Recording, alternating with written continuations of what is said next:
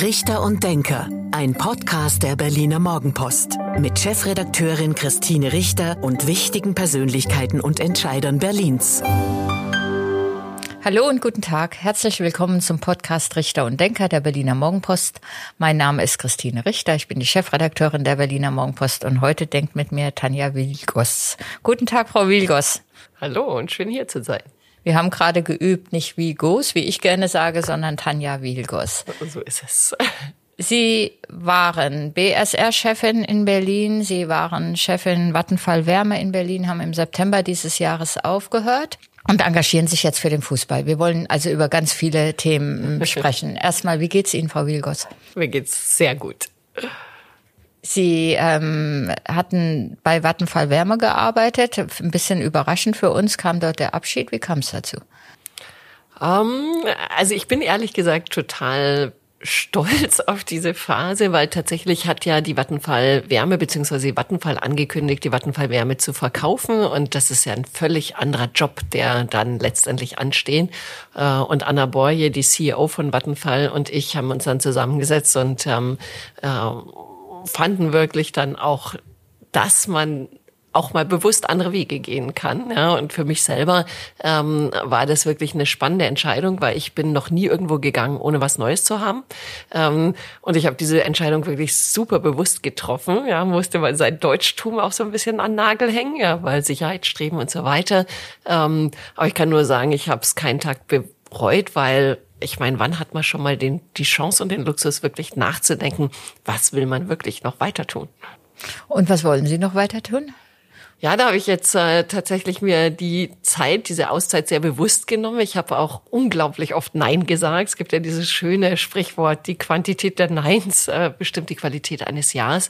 Ähm, um zu nachzudenken, was will ich wirklich? Tatsächlich habe ich mich jetzt entschieden, ich werde nicht mehr in eine operative Vorstands- oder Geschäftsführungstätigkeit gehen, weil ich so viel Wissen aus meiner Sicht angesammelt habe, dass ich das eigentlich lieber mehreren Unternehmen zur Verfügung stellen möchte. Ja, und insofern wäre ich mal einen Testballon und gucke, ob ich mit dem Thema Aufsichtsratstätigkeiten, habe ich ja auch schon relativ viel Erfahrung, ähm, aber das würde ich gerne ausweiten und ob man daraus nicht noch viel mehr Breiten oder ich mehr Breitenwirkung entwickeln kann.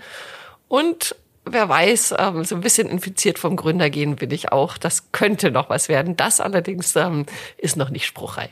Das heißt, sind Sie in einem, im Moment in einem Mitglied in einem Aufsichtsrat? Ja, ich bin bei zweien aktuell, bei Partner für Berlin und bei Forflow. Forflow ist ein globales Logistikunternehmen, Übrigens auch ein Berliner Unternehmen hier gegründet mit drei Personen am Anfang, jetzt über 1000 MitarbeiterInnen, wirklich weltweit unterwegs. Ähm, ja, und ich hatte ja vorher auch schon, ich war bei den ÖBB, bei der Lufthansa Cargo, ich war Aufsichtsratsvorsitzende des börsennotierten Fernheitswerk Neuköllns.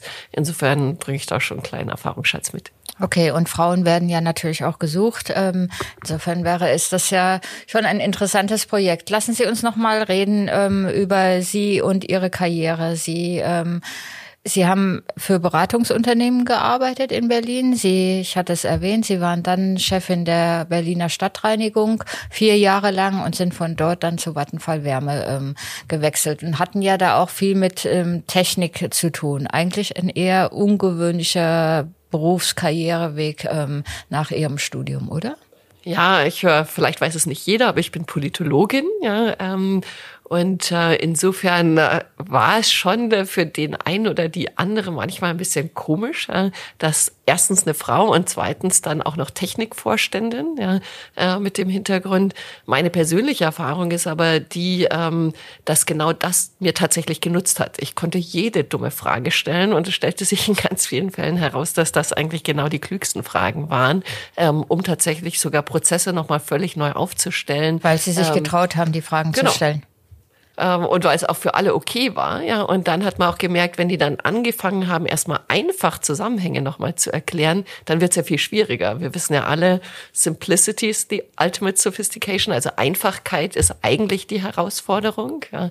Ähm, und wenn man dann versucht, die Zusammenhänge zu erkennen, auch selber als Techniker oder Technikerin, ähm, dann kommt man wirklich miteinander in sehr spannende Gespräche. Was hat Sie damals bewogen zu sagen, ich ähm, beende meine Tätigkeit für das Beratungsunternehmen oder ich will nicht als Beraterin tätig sein, sondern jetzt mal ins operative Geschäft gehen und dann ähm, bei der Berliner Stadtreinigung zu beginnen? Ich ähm, war ja tatsächlich relativ lange in der Beratung, äh, dort auch Partnerin. Tatsächlich gab den Ausschlag ähm, ein Kollege, der wird es gar nicht wissen, aber der gratuliert, gratulierte mir, als ich Partnerin wurde und meinte, so jetzt hast du ja geschafft, die nächsten 30 Jahre sind dann klar. Und das und hat mich was wirklich, normalerweise auch dann so ist, oder? Ja, absolut. Aber es hat mich wirklich profunde geschockt, dieser Satz. Ja, und da musste ich erstmal wirklich ein bisschen drüber schlafen, habe mir dann selber vorgenommen, ich beweise natürlich erstmal, dass ich Partnerin kann, ja, weil sonst ist es ja auch wieder so, wenn man dann schnell geht, ähm, dass es heißt, naja, sie kann es ja eigentlich nicht. Ja. Ähm, aber nachdem ich das dann bewiesen hatte, dachte ich so, und jetzt möchte ich wirklich nochmal richtig zupacken. Ich glaube, das passt auch ganz gut zu meiner Mentalität. Ich habe schon Lust, tatsächlich immer direkt auch was zu bewirken. Und wie war das dann bei der BSR? Sie waren da nicht die erste Frau. Ähm, vorher war Vera Gede Butzlaff ähm, Chefin. Dann kam sie. Wie war das dann? Ist ja auch eher so ein männerdominiertes Unternehmen. Ja, aber das war ehrlich gesagt richtig toll, weil ich habe schon mal ein Jahr Zeit gespart, sage ich immer, weil an das Thema Frau musste sich dort keiner mehr gewöhnen. Ja, und ähm, Vera Gede Butzlaff war ja selber auch eben keine Technikerin, interessanterweise, ja selber Richterin, Juristin. Ja. Ähm, also das Thema war da eigentlich abgeräumt. Insofern konnte ich mich da voll auf die Sache konzentrieren und ähm, das war natürlich super. Und was hat Ihnen da besonders gut gefallen? Also mir hat sehr gut gefallen, wirklich, ähm, ja, also diese, dieses Mitten in Berlin. Also ich finde es ja sowieso immer toll, in Berlin neue Ebenen, neue Sphären zu entdecken. Und man kann natürlich bei der Müllabfuhr und bei der Reinigung auch selber mitmachen. Ähm, das geht in ganz wenigen anderen Jobs. Dann später in den Kraftwerken habe ich dann lieber keine Knöpfe gedrückt. Ähm, aber in der Müllabfuhrreinigung konnte ich das tun. Das heißt, man war wirklich super nah dran an den Leuten. Das hat mir wirklich Riesenspaß gemacht. Plus natürlich die Möglichkeit, auch nochmal echt was verändern zu können für Berlin. Ähm, das Thema Reinigung der Parks kam ja dann tatsächlich auf. Und wir haben die Chance ergriffen und damit auch die Geschäftsfelder der BSR erweitert. Ja, und dem Land Berlin auf diese Weise sehr geholfen, weil es mit den Grünflächenämtern ja dann nicht mehr so gelungen ist, wie der Berliner es gerne hätte, wie sauber die Parks oder die Grünflächen sind. Ja, vielleicht nur eins. Also die Grünflächenämter, glaube ich, äh, das ist nicht das Thema der Grünflächenämter, sondern wer hat eigentlich welche Aufgaben? Grünflächenamt hat ja als Hauptarbeit wirklich die Pflege. Äh, auch da, also ich glaube, Potenzial nach oben gibt's in Berlin an vielen Stellen. Ja, ähm, aber wenn man wirklich die Kernkompetenzen denen jeweils zuteilt, die es können, äh, dann macht das natürlich am meisten Sinn. Wie geht es Ihnen denn heute, wenn Sie so in Berlin unterwegs sind und dann so eine Dreckecke sehen? Äh, ich bin echt entspannt. Ja, früher war ich ja, da denke ich immer, wie gut, dass ich nicht mehr bei der BSR bin, weil damals fühlte ich mich für jede Schmutzecke irgendwie ein bisschen persönlich verantwortlich. Ich habe dann immer sofort in die Ordnungs-App dann rein äh, gehackt. Ja, das mache ich jetzt natürlich schon auch noch, aber nicht immer. Und dann kam der Wechsel zu Vattenfall. Da sind Sie drei Jahre geblieben und wie Sie gesagt haben, also jetzt noch mal was Neues. Ja, und aber Vattenfall Wärme muss man natürlich auch sagen, war auch eine richtig super Zeit. Ja, ich habe ja ähm, wirklich den einen ganz alten Energiekonzern übernehmen dürfen. Ja, und durch das, was ich bei der BSR einfach erfahren habe und kennengelernt habe, wusste ich auch schon, wie macht man eigentlich Transformation in großen Unternehmen. Ähm, und dort sind lauter Leute, die wollen wirklich die Welt verändern. Ja? Klimaschutz, kein Wunder. Ähm, und wir haben so eine Kulturveränderung gemacht, die gibt's, glaube ich, also an ganz, ganz wenigen Stellen ansonsten in Deutschland. Und ich, Im Unternehmen man, selbst. Ja, und das spürt man jetzt noch, wenn man reinkommt. Also es ist eine reine Dudes-Kultur. Reverse Mentoring ist gang und gäbe. Ähm, kommuniziert wird über alle Ebenen. Also das macht richtig Spaß. Und den Klimawandel auch als Thema so angenommen, dass man damit eben was erreichen kann. Ja, weil natürlich ist die Vattenfall Wärme oder je, egal wer sie dann am Ende kaufen wird, ist einer der Schlüssel ja, für Berlins Dekarbonisierung. Die meisten CO2-Emissionen kommen aus dem Energiesektor. Die Wärme erzeugt eben nicht nur Wärme, das wissen nicht viele, aber sie erzeugt ja auch Strom. Ähm, und hier tatsächlich ähm, komplett klimaneutral zu werden, und die Strategie haben wir ja auch aufgebaut, bis 2040 klimaneutral zu werden, die wird wirklich für Berlin einen Riesenunterschied machen. Und ist das bis 2040 zu erreichen? Ich frage vor dem Hintergrund, es gibt ja jetzt gerade einen Volksentscheid, ähm, der sich auch zum Thema Klimaneutralität ähm, äußert oder der das Ziel hat, dass man das schon in Berlin bis 2030 umsetzen soll. Halten Sie das für machbar? 2030. Nee, 2030 halte ich für absolut nicht machbar. Wir haben uns ähm, damals wirklich hingesetzt und haben gesagt, okay, wenn wir jetzt Klimaneutralität denken, aber wirklich in Terawattstunden, die wir auch produzieren, ja, ähm, was muss dann alles passieren? Und dann haben wir uns von dort hingesetzt und rückwärts gerechnet ja, ähm, und überlegt, welche Maßnahmen wir machen müssen, um es zu schaffen. Und 2040 war ehrlich gesagt schon ambitionierend, das halte ich für realistisch. Ähm, 30 auf keinen Fall. Ähm, wir leben dieses Jahr ein großes Jahr der Krisen. Seit Ende Februar ähm, führt Russland Krieg in der Ukraine jetzt ähm, schon viele Monate. Es ist auch noch kein Ende absehbar, damit einhergehend hohe Inflation, Energiekrise. Hätten Sie sich sowas vorstellen können, dass nochmal Europa so in so auch so eine Energiekrise nochmal kommt? Nee, absolut nicht. Generell muss ich sagen, ich weiß noch, als ich bei Vattenfall Wärme anfing, da fing ich ja an wegen diesem Wahnsinnsprojekt Klimaschutz. Ähm, und das war schon eine gigantische Herausforderung, weil einfach die Wärme in Europa wird weitgehend noch fossil erzeugt. Ähm, und ich dachte, okay, ich liebe große Herausforderungen. Dann kam Corona. Das war schon ein absoluter Hammer, den sich natürlich niemand vorgestellt hat. Und dann waren wir gerade so dabei, uns so ein bisschen wieder zu entspannen und zu hoffen, es geht leichter. Und dann kam dieser Krieg. Also absolut nicht, nicht vorgestellt. Ja. Und das Thema Klimawandel bleibt aber das große Thema, ganz unabhängig von das, Kriegen. Das bleibt, ja, und ich glaube, das ist auch das, was ähm, uns dann damals bei Vattenfall und was, glaube ich, auch jedem Einzelnen in solchen Krisen hilft, wirklich an seinen Zielen möglichst festzuhalten und einfach zu gucken, welche möglicherweise anderen Mittel braucht man oder Umwege, aber um am Ende doch dorthin zu kommen, ähm, weil das ist einfach das überziehen. Ja, Klimaschutz ist absolut notwendig. Wir müssen das hinkriegen, unsere Wirtschaft umzubauen. Und wenn wir das aber schaffen, ähm, werden wir alle eine ganz, ganz andere Lebensqualität haben. Wenn Sie jetzt so auf Ihre bisherige Berufstätigkeit zurückgucken, Sie haben ja noch ein bisschen was vor. Ähm, was war so die Erfahrung, wo Sie sagen, ja, das hat mich wirklich vorangebracht und das ist auch was, was ich weitergeben will? Ich glaube, das, es gibt ja immer sehr, sehr viele Punkte, die, die einen da mitbringen. Aber ich glaube, es ist immer wichtig, in sich selber hineinzuschauen und zu gucken, was möchte man eigentlich selber machen und dann wirklich Freude bei dem zu empfinden, was man tut. Es gibt ja dieses schöne japanische, ähm, diesen Vierklang Ikigai, was kann ich gut, ja, ähm, aber was macht mir auch Freude, ja, was verändert die Welt und womit kann ich dann vielleicht doch auch noch Geld verdienen. Ich finde, wenn man mit diesem Vierklang sich so ein bisschen Kompass setzt, dann fährt man sehr gut durchs Leben. Und wie haben Sie Berlin wahrgenommen? Ähm, gerade die Politik und die Verwaltung eher als, ähm, als na, böse formuliert als Störfaktor oder Behinderer oder schon, dass man hier ganz gut auch als Unternehmer oder unternehmerisch tätig sein kann? Ja, also ich, ich denke, ähm, also wir brauchen ja die Politik, um letztendlich die Rahmenbedingungen zu schaffen, in denen wir hier alle zusammenarbeiten. Ne? Ähm, und ich habe da sehr, sehr viel guten Willen empfunden, ja, aber ich habe auch äh, gleichzeitig gesehen, dass wir strukturell ja, ähm, in Berlin und auch generell in der Politik einfach noch nicht da sind, wo wir sein könnten, wenn man sich überlegt, wie schnell man in einem Start-up Themen bewegen kann ja, und wie lange, wie unendlich lange es dann im politischen und Verwaltungsbereich dauert, dann ist es manchmal schon sehr ernüchternd. Ja.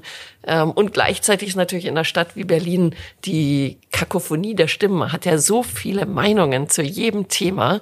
Ähm, und ich glaube, Viele machen dann den Fehler, wirklich möglichst allens recht zu machen. Wenn man das allerdings macht, dann geht, glaube ich, gar nichts voran. Also dann hätten wir beispielsweise auch keinen einzigen Park gereinigt, wir hätten keine Frauen bei der Müllabfuhr, wir hätten keine 2040 Klimaneutralstrategie. Aber ich glaube, es ist wirklich wichtig, seinen eigenen Kompass zu haben und den dann durchzusteuern. Und das geht allerdings aus meiner Sicht auch in Berlin Muss das so sein? Also müssen diese Verfahren so lange dauern? Ähm, es gibt ein Beispiel aus dem Verkehrsbereich. Wir wollen eine U-Bahn-Station in Berlin verlängern, bei die U3 bis hin zum Mexikoplatz, ähm, damit das Umsteigen auf die S-Bahn leichter fällt. Und ich habe lernen müssen, dass in fünf Jahren es nur zu einem Spatenstich kommen kann mit dem ganzen Vorlauf und es dann noch mal fast fünf Jahre dauert, bis dann diese eine U-Bahn-Station gebaut ist, wo man sagt, meine Güte, es geht ja jetzt nicht um viele Kilometer raus zum Flughafen BER, sondern es geht um eine Station und dauert trotzdem so lang. Muss das so sein? Müssen die Verfahren, dauern die so lange? Es muss natürlich nicht so sein, ja, aber die entscheidende Schwierigkeit ist natürlich, dass sehr viele Leute zuständig sind. Ähm, und man muss eigentlich diese verschiedenen Zuständigkeiten dann auch tatsächlich ähm, organisieren und orchestrieren. Und da gibt es ja durchaus Beispiele, dass das geht. Ja, aber man braucht schon den Macher oder die Macherin, die dann entsprechend durchsteuert. Und Macherin ist das Stichwort. Sie haben sich mit anderen Frauen zusammengetan und wollen jetzt auch was machen. Was denn? Also wir wollen nicht nur was machen, Sie machen wir schon. machen schon. Ja, wir haben ähm, ja im Sommer angekündigt, ähm, den FC Victoria Berlin, die Frauen, das Frauenteam herauszugründen aus dem eigentlichen Verein. Ja, und ähm, haben das dann auch vollzogen und sind mittlerweile. Also das sind, Sie sind jetzt Gründerin wir gemeinsam sind, mit den genau, anderen. wir sind wir Frauen? sind sechs Gründerinnen. Ähm, uns gehört sozusagen dieses Team. Allerdings sind wir jetzt schon auch ein paar Schritte weiter. Wir haben dann die erste Investmentrunde, nachdem wir ja selbst investiert haben, die erste Investmentrunde für den breiteren Kreis direkt eingeleitet. Eine Million Euro eingesammelt, 87 InvestorInnen, darunter Namen wie Franziska von Almsee, Kebekus, Dunja Halali, ähm, also wirklich eine, eine sehr breite ähm, und tolle Schar an Frauen. Ähm, Franziska von Almsig ist auch bei uns im Aufsichtsrat. Ja, sie kommt also häufiger jetzt von Heidelberg hier wieder zurück nach Berlin. Ähm, wir haben zwei Hauptsponsoren gewonnen, Stepstone und Douglas, also auch globale oder zumindest nationale Marken für einen Regionalverein natürlich fantastisch. Und ähm, wir haben es geschafft, dass ähm, das erste Spiel überhaupt äh, unterhalb der ersten Bundesliga von einem Frauenteam live im freien Fernsehen zu sehen war bei Sport 1 Mitte November, Viktoria gegen Türkimspor. Und es gab dabei 180.000 ZuschauerInnen. Ähm, das hat auch die Erwartungen des Senders komplett übertroffen. Also wir sind gut dabei. Ja. Sie sind gut dabei. Ähm, Verraten Sie uns, was ähm, Sie und die anderen fünf Gründerinnen, Sie sind ja zu sechst, ähm, was Sie an Startkapital reingegeben haben oder fällt das unter Geheimnis? Also wir haben als Startkapital einen signifikanten sogar sechsstelligen ähm, Betrag hineingegeben ja, ähm, und dann eben jetzt dann weiter. Und dann haben Sie die eingesammelt. eine Million inzwischen eingesammelt. Ähm, Ihr Ziel ist es mit ähm, der Frauenmannschaft, dass die jetzt noch in der Regionalliga spielt, in fünf Jahren in die Bundesliga zu bringen. Das ist richtig? absolut richtig. Ich finde Berlin und wir alle finden, dass Berlin verdient eine Frauenmannschaft in der ersten Bundesliga. Ähm, geholfen hat Ihnen in der Aufmerksamkeit die Frauenfußball-Europameisterschaft in diesem Jahr. Ähm, wie haben Sie das erlebt? Wie haben Sie das beobachtet? Also wir haben ja schon damit gerechnet, dass die Frauen-EM viel Zuspruch finden wird. Das war ja auch bei der WM davor schon der Fall. Die Katharina Kurz, eine der Gründerinnen, äh, auch Berlo-Gründerin, ähm, die Brauereimarke hier in Berlin, ähm, Biergarten am Gleisdreieck, äh, hatte ja schon mal ein Public Viewing 2019 zur WM gemacht und da gab es auch einen riesen Zuspruch. Also Zuspruch. Ähm, aber wir wussten also, es wird was kommen, aber wir wollten, damit es eben nicht wieder veräppt wie beim letzten Mal, jetzt dann noch nachhaltige Strukturen nachziehen. Und da halten wir Victoria für eine davon. Und wir freuen uns total, dass auch Union mittlerweile auf dem Weg ist, äh, ebenfalls in die Bundesliga kommen zu wollen mit ihrem Frauenteam. Türkimspor ist nicht mehr ganz abgeneigt und von allem, was man hört, ist ja Hertha BSC jetzt da auch unterwegs. Endlich. Haben Sie früher Frauenfußball geguckt? Also ich habe immer mal geguckt, ja, aber also generell muss ich sagen, meine persönliche Passion zum Fußball äh, resultiert eher aus dem Engagement meiner Tochter, die wirklich seit sie in der Kita ist Fußball spielt. Ja, da und da muss ich sagen, ich habe so viele Spiele geguckt, wie man gar nicht zählen kann, sowohl bei meinem Sohn als bei meiner Tochter an allen möglichen Plätzen dieser Stadt. Da habe ich auch nochmal ganz neues Berlin kennengelernt. Ja.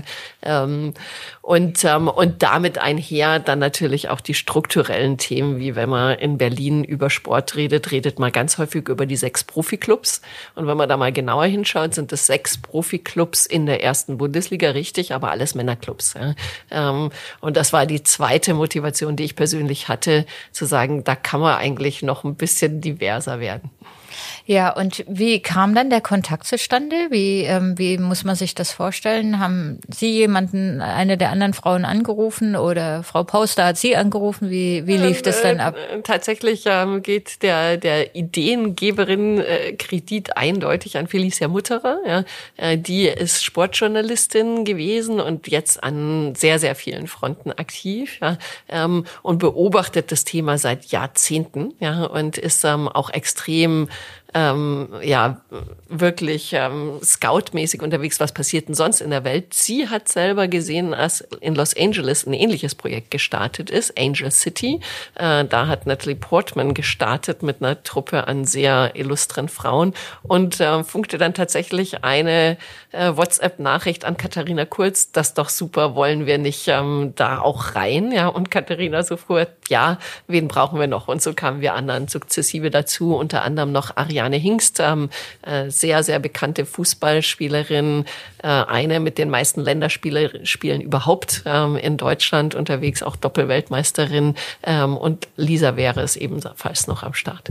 Ja, es gibt und ja Verena ein paar Paus, da haben wir ja schon erwähnt. Die genau. darf man auf keinen Fall vergessen. Auf keinen Fall.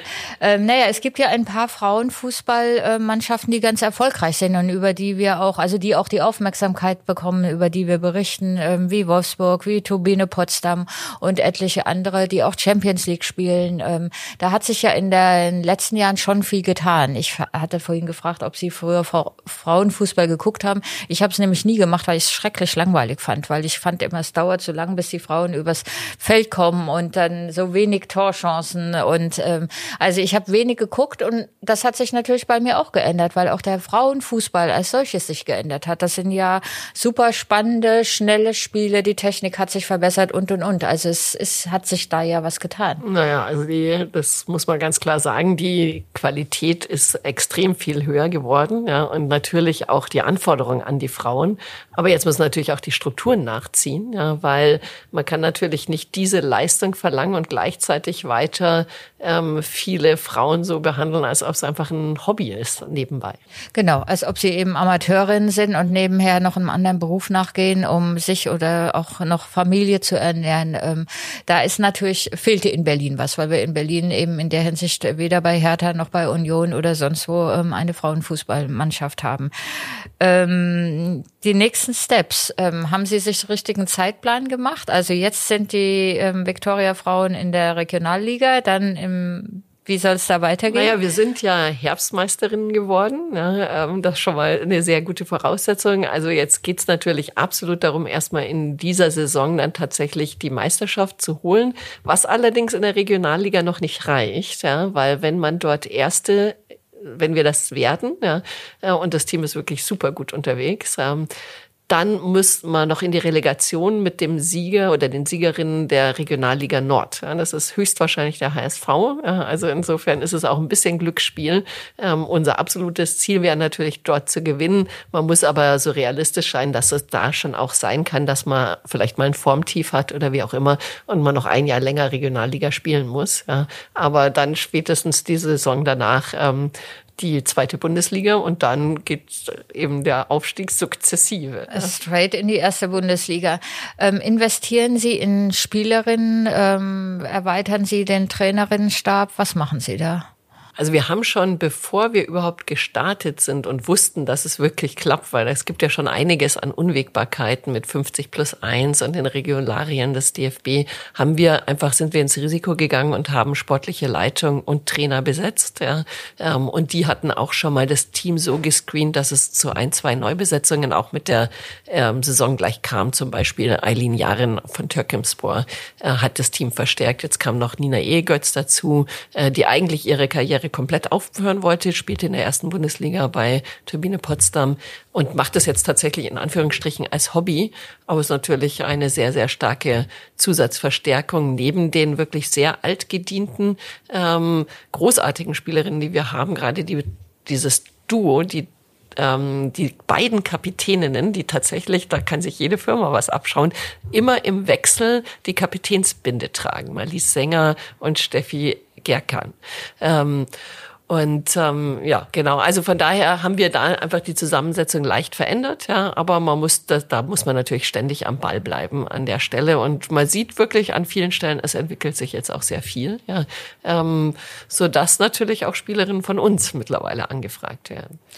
Und helfen Sie da auch finanziell? Weil wir hatten es gerade, viele Frauen ähm, machen das als Amateursport und müssen eben nebenher noch ihrem Beruf nachgehen, können dadurch vielleicht auch nicht so viel trainieren oder sich so auf das Spiel konzentrieren, wie man das, ähm, wie Sie das sollten. Ähm, helfen Sie da auch finanziell?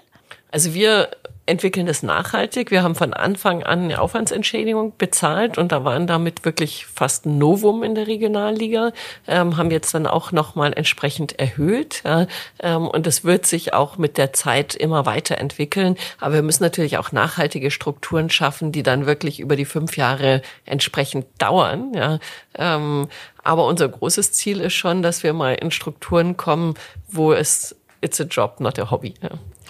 Und wie ist das Zuschauerinteresse oder Zuschauerinneninteresse? Hm, das ist ähm, lauter schöne Fragen. Ausbaufähig. nee, im Gegenteil, wir sind wirklich ganz begeistert, ähm, weil tatsächlich war es so, dass so im Schnitt früher bei Victoria so um die 50 ZuschauerInnen dabei waren. Ja. Jetzt haben wir im Schnitt eher 300, ja, ähm, hatten aber in Spitzenspielen sogar schon 1700. Ja. Also was toll. wirklich ja, uns was selbst wirklich beeindruckt hat und vor allem, dass wirklich bei schlechtestem Wetter trotzdem noch 200 Leute am Rand stehen. Da waren früher dann ein, zwei. Ja. Das macht schon wirklich einen Unterschied, wenn man selber auf dem Platz ist. Und das macht auch ähm, für die Spielerinnen einen Unterschied. Genau, das meine ich. Ja. Eine andere ja. Aufmerksamkeit. Was sagt denn Ihre Tochter dazu, dass Mama sich da jetzt so engagiert? Ja, sie findet schon sehr gut. Ja, für sie ist es nur sehr weit weg. Ja, wir wohnen ja selber in Friedrichshain und Victoria ist bekanntermaßen in Steglitz-Zehlendorf ähm, am Ostpreußendamm. Insofern ist das ihr einziges Manko, aber das, damit kann sie leben. Und wie erleben Sie das, ähm, dass sich so ein Netzwerk von Frauen in Berlin ähm, für so ein, für so ein Thema ähm, äh, engagiert und interessiert? Hat Sie das auch überrascht? Nicht wirklich, ja, weil ich glaube immer, viele Frauen wollen tatsächlich zupacken, ja, und je konkreter so ein Projekt ist, wir haben ja äh, gerade in diesen InvestorInnen sind es ja ungefähr drei Viertel Frauen, ja, ähm, also auch sehr stark weiblich, ähm, wo wir wirklich schon am Ende darauf geachtet haben, dass ein paar Männer dazukommen, ja, ähm, aber sobald es ans Zupacken geht, ja, ähm, empfinde ich das oft so, dass Frauen da wirklich auch Spaß dran haben und Lust haben, wirklich einen Unterschied zu machen. Und da sind sehr viele, die gar nichts mit Fußball so viel zu tun haben, aber die trotzdem von dem Projekt begeistert waren. Also von daher, also ich, ich finde, es passt in die DNA. Ich habe es öfter mal erlebt, dass so Frauennetzwerke nicht gehalten haben. Vielleicht auch, weil es eine andere berufliche oder Lebensphase war, dass durch Veränderungen, Familie, ähm, Kinder, nochmal beruflichen Wechsel dann diese Netzwerke sich auch wieder aufgelöst haben. Das erleben Sie nicht so. Ja, ich glaube, es ist bei den Netzwerken, es gibt ja sehr, sehr viele, auch Frauennetzwerke, auch in Berlin. Ja. Ich glaube, wichtig ist, dass man irgendwie auch einen gemeinsamen ja, Zweck oder Sinn hat oder Purpose. Ja. Und das ist natürlich hier sehr, sehr stark gegeben. Und da können, können sich auch sehr viele Leute mit unterschiedlichen Qualifikationen aber auch Assets, sei es nur eine Wohnung in Berlin, ja, weil das ist ja für Spielerinnen oder Trainer wirklich schwierig, äh, tatsächlich einbringen. Von daher glaube ich, solange es wirklich so einen so einen Sinn, warum er denn zusammen ist, gibt, halten die auch. Und wenn Sie sich was von der Politik wünschen dürften, jetzt in Ihrer Funktion als ähm, Gründerin bei Victoria, was würden Sie sich wünschen? Ah, ich ähm, glaube, das eine ist natürlich wirklich ein großes Auge auf die Infrastruktur. Da brauchen wir die Politik. Ähm, wir brauchen natürlich ähm, Trainingsmöglichkeiten und das gilt nicht nur für Viktoria, sondern für alle quasi Fußballvereine dieser Stadt. Ähm, aber dann natürlich auch Bundesliga-taugliche Stadien.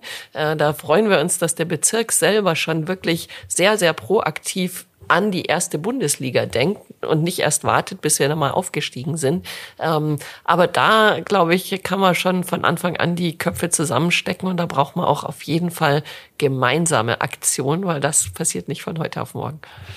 Frau Wilgos, das war fast das Schlusswort in diesem Podcast, aber zum Ende gibt es immer ein kleines Spiel. Ich gebe Ihnen zehn Sätze ähm, zu Berlin vor, damit unsere Zuhörerinnen und Zuhörer Sie auch noch ein bisschen besser kennenlernen und Sie vervollständigen die bitte spontan. Ich gebe mein Bestes.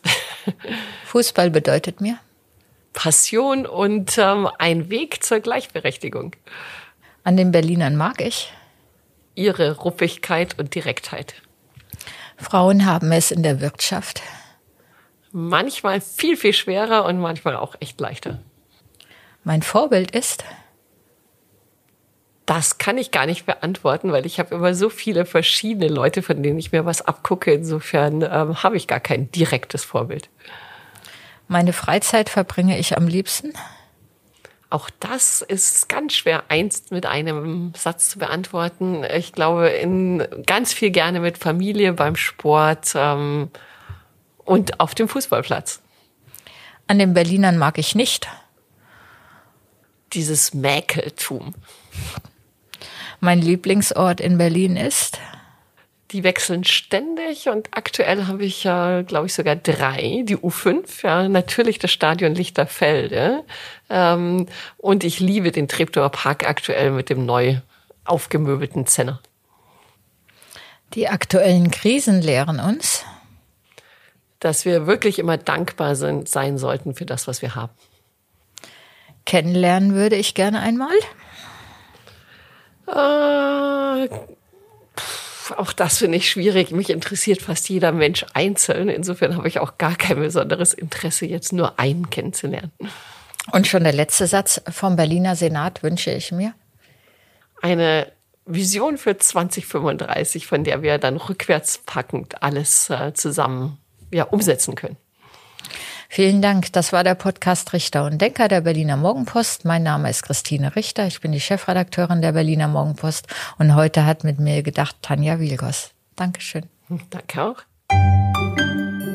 Das war Richter und Denker. Vielen Dank fürs Zuhören. Schalten Sie nächste Woche wieder ein zu einer neuen Folge mit Berliner Morgenpost Chefredakteurin Christine Richter.